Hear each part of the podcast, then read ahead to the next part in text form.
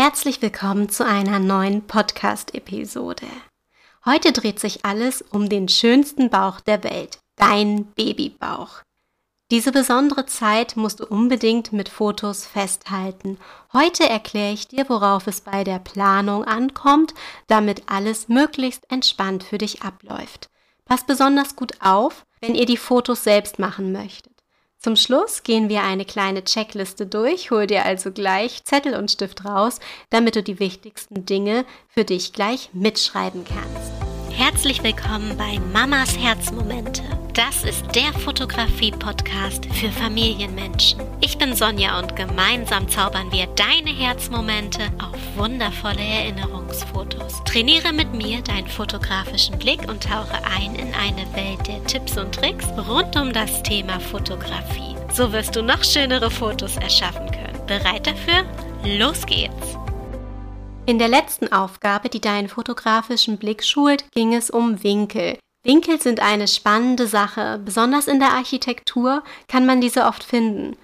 Doch auch beim Posen mit der Dreieckstechnik können diese zum Einsatz kommen.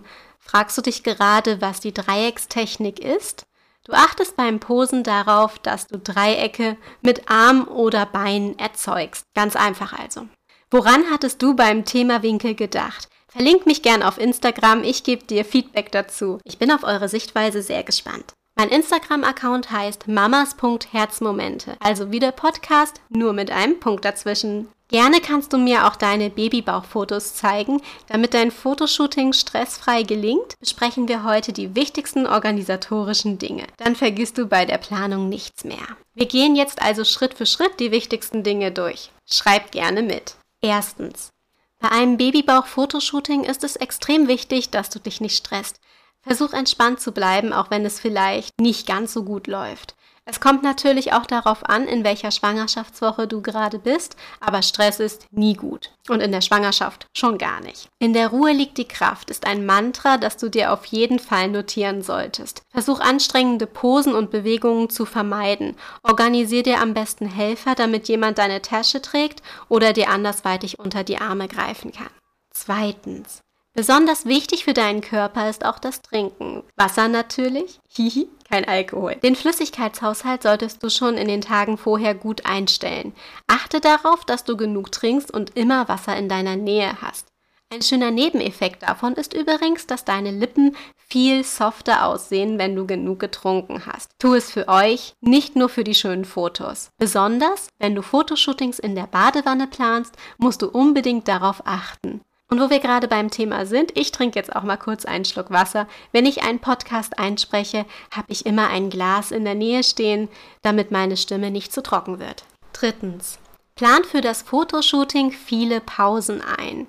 Das macht es entspannter. Ihr könnt zwischendrin zusammen auf der Kamera die Fotos ansehen, um sicherzugehen, dass wirklich deinen Wünschen nachgekommen wird und es dem entspricht, was du dir vorstellst. Wenn du dich erschöpft fühlst, hab keine Angst davor, es zu sagen. Es soll dir und deinem Kind gut gehen. Also denk bitte dementsprechend auch daran, genug Zeit für die Fotos einzuplanen und es nicht in einer Stunde runterzurocken.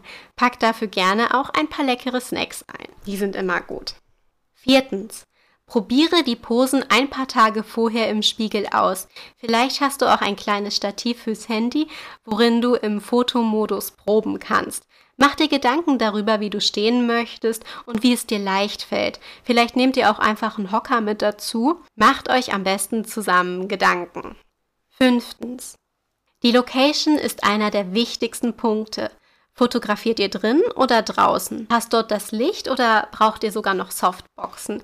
Gibt es etwas Bestimmtes, das du auf Fotos vermitteln möchtest? Und wenn ja, welche Fotolocation würde sich am besten dafür eignen? Wir hatten damals sowohl draußen im Grünen mit einem Fluss im Hintergrund ein Fotoshooting gemacht, als auch zu Hause mit der Babyzimmertapete. Und natürlich mein persönliches Highlight, das Badewannenfotoshooting mit echten Blumen und Baderbombe im Wasser. Das war wirklich wunder wundervoll, traumhaft. Ich liebe diese Fotos, deswegen muss ich das auch immer wieder erwähnen. Also, welche Ansprüche hast du und was würde es für dich perfekt machen? Ein einfaches Spiegel-Selfie ist für mich kein Fotoshooting.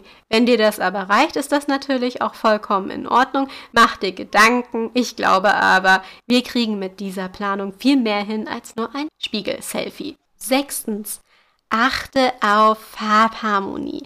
Je nach Location ist die passende Farbharmonie sehr wichtig. Das kannst du zum Beispiel mit einem Outfit super unterstreichen. Draußen im Wald mit einem Kleid und schön wallenden Stoff ist ein Traum. Bei unserem Badewannenfotoshooting habe ich auf die passende Blütenfarbe der Blumen geachtet und noch mit einem Seidentuch ein paar Akzente hervorgehoben.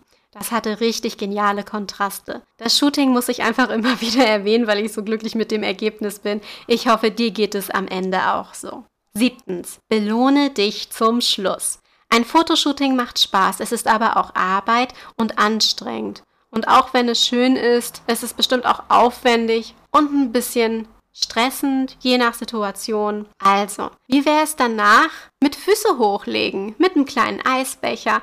Macht dir Gedanken, wie ihr zusammen die schönen Fotos feiern möchtet. Mit einer sehr guten Freundin mache ich öfter Fotos zusammen. Unser Ritual ist es, dass wir nach einem Mega-Fotoshooting richtig geil essen gehen. Das bezahle dann natürlich ich. Und ja, wir lassen es uns einfach richtig gut gehen.